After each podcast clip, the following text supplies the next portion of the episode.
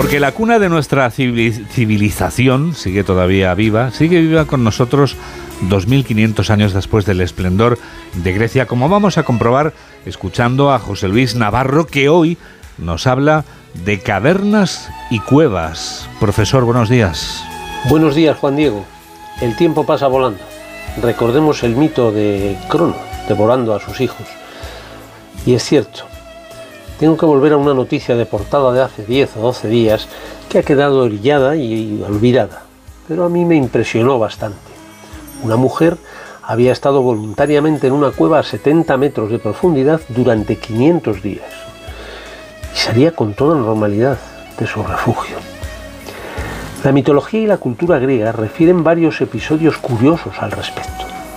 Así el propio Zeus creció en la cueva de Dicte o en otra del cercano monte Ida, donde se alimentó de leche y miel protegido por los curetes. Por otra parte, se enseña hoy en la ladera de la Acrópolis la cueva de Pan, donde algunos dioses consumaron su pasión amorosa con mujeres mortales.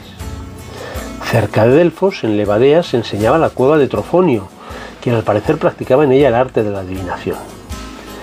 Y Platón nos habla del inolvidable mito de la caverna, por cierto, más actual nunca. Pero el episodio que vivimos hace 10 días me recordó al misterioso Epiménides de Creta. Vuelvo, vuelvo a la cueva de Zeus.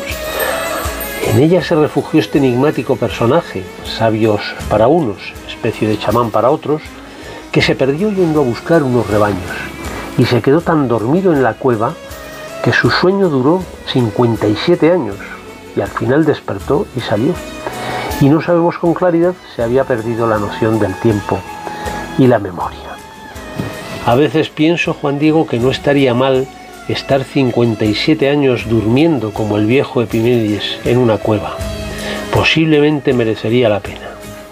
A saber qué mundo nos encontraríamos al despertar.